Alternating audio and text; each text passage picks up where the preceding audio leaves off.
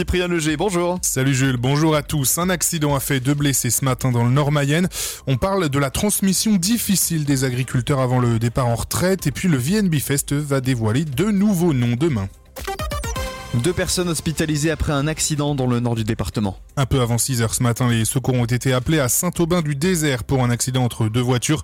Une personne a été transportée à l'hôpital d'Alençon, l'autre au centre hospitalier de Mayenne. Huit sapeurs-pompiers sont intervenus. Les Restos du Cœur cherchent des bénévoles en Mayenne. Le vendredi 3 et samedi 4 mars, l'association organise sa grande collecte nationale. En Mayenne, elle recherche du monde pour collecter dans les supermarchés de Laval et du département. Les urgences de l'hôpital de Laval fermées ce soir dès 18 8h30 et jusqu'à 8h30 demain matin. Le service ne prendra en charge que les urgences vitales. Avant tout déplacement, appelez le 15 ou le 116 117. Que recherchent les agriculteurs de demain? C'est la question. Dans les vallées du Haut-Anjou, à titre expérimental, un groupe d'agriculteurs bientôt retraités se réunissait pour traiter de ces questions hier. L'idée c'est de bien préparer la transmission de leurs exploitations et ça passe par comprendre les envies des futurs agriculteurs. Comment veulent-ils travailler, en groupe ou seuls? Simon Galland, conseiller territoire à la Chambre d'agriculture des Pays de la Loire répond.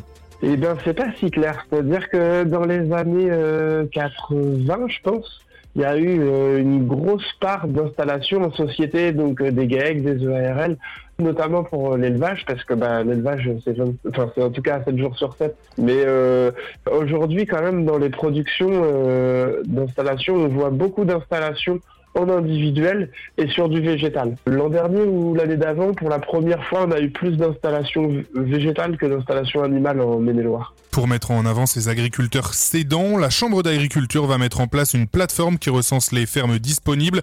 Les futurs retraités pourront aussi présenter leur exploitation et leur parcours en podcast ou leur de visite.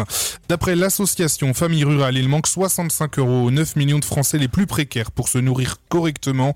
Cette somme, euh, est-ce qu'il suffirait d'ajouter au budget mensuel des familles vivant au niveau du seuil de pauvreté pour respecter le plan national nutrition santé À cause de l'inflation, les produits alimentaires ont augmenté de 12 12% selon l'INSEE entre octobre 2021 et octobre 2022. La France a connu 32 jours sans véritable pluie, un record. Ça signifie que chaque jour le cumul de précipitations à l'échelle de tout le pays n'aura pas dépassé 1 mm. Le dernier record datait du début du printemps 2020. Invité ce matin sur France Info, le ministre de la Transition écologique Christophe Béchu a confirmé que la France était en état d'alerte. Le VNB Fest va dévoiler 14 nouveaux noms demain midi. Oui, la seconde vague d'artistes pour le festival qui aura lieu les 25, 26 et 27 août prochains prochain à Château-Gontier arrive demain. On sait déjà qu'il y aura le rappeur Damso ou DJ Snake ou encore les chanteuses Pomme et Isia. Ils ont déjà été annoncés lors de la première salve le mois dernier.